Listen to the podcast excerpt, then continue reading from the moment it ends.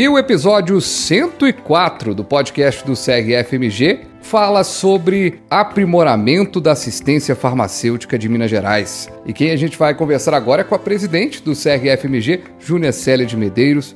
Presidente, a gente fala né, sobre essa questão do aprimoramento, do programa aprimoramento. O que é esse programa para quem está nos acompanhando agora e não conhece? Olá, colegas. É um, com grande satisfação que o CRFMG, através da nossa gestão, lança esse programa para aprimoramento da assistência farmacêutica.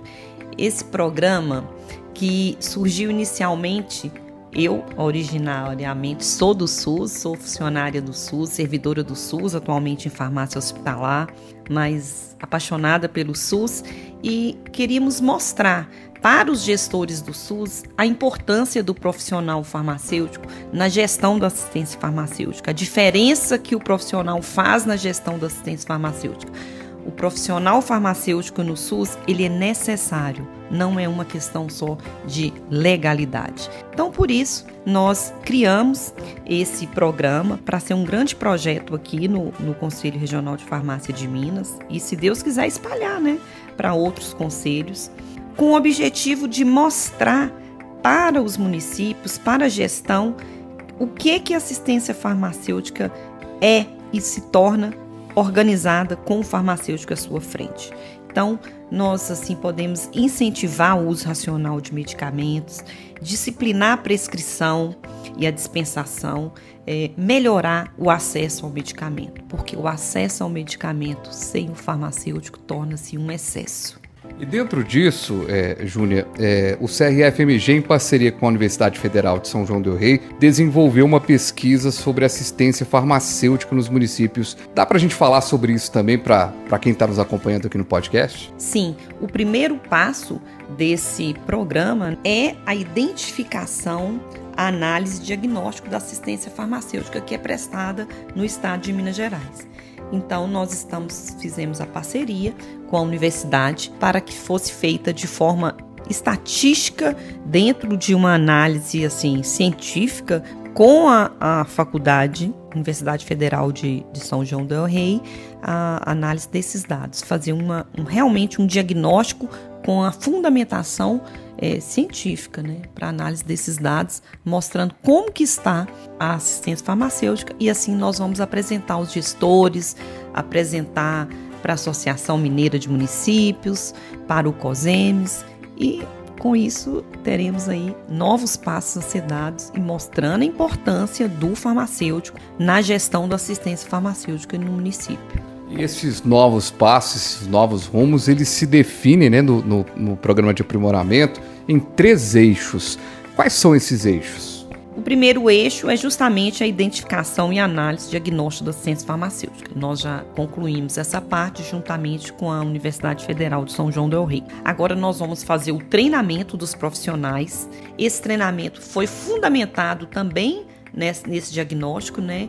Vai cobrir é, a, onde que tem os profissionais farmacêuticos do SUS está tendo maior dificuldade.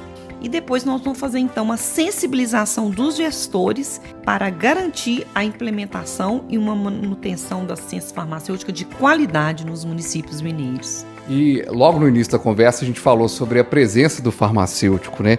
O farmacêutico na atenção básica, na gestão mesmo da assistência farmacêutica é indispensável, né?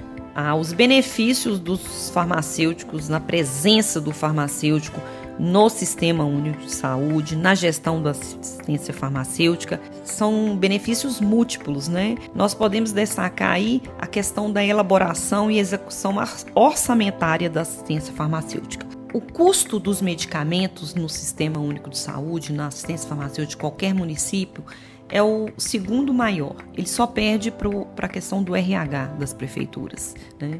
É sempre um problema a falta de medicamento, às vezes o desperdício, é sempre é, matéria aí é, da imprensa, né? Em, tanto a nível nacional quanto no, nos meios de comunicação do município. Então, assim, é importante uma boa gestão desse recurso destinado à assistência farmacêutica.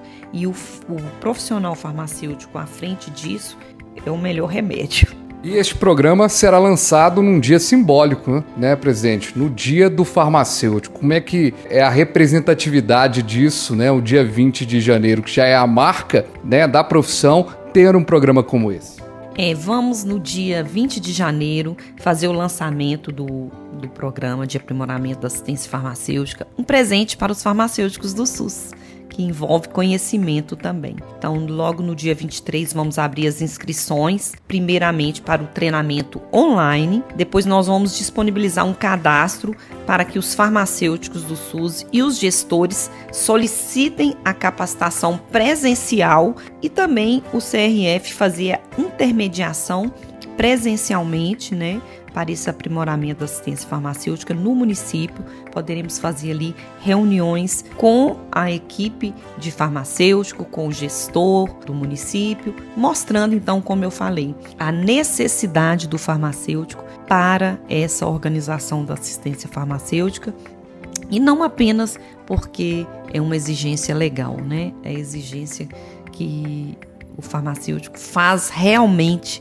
a diferença no SUS, isso é visível. Para fechar, presidente, a gente já falou do programa, primeira é, participação aqui nos podcasts do CRFMG no ano de 2023. A gente já falou, já mandou mensagem, mas qual que é a expectativa da profissão, da categoria para esse ano de 2023? A gente tá, tem aí algumas lutas, né?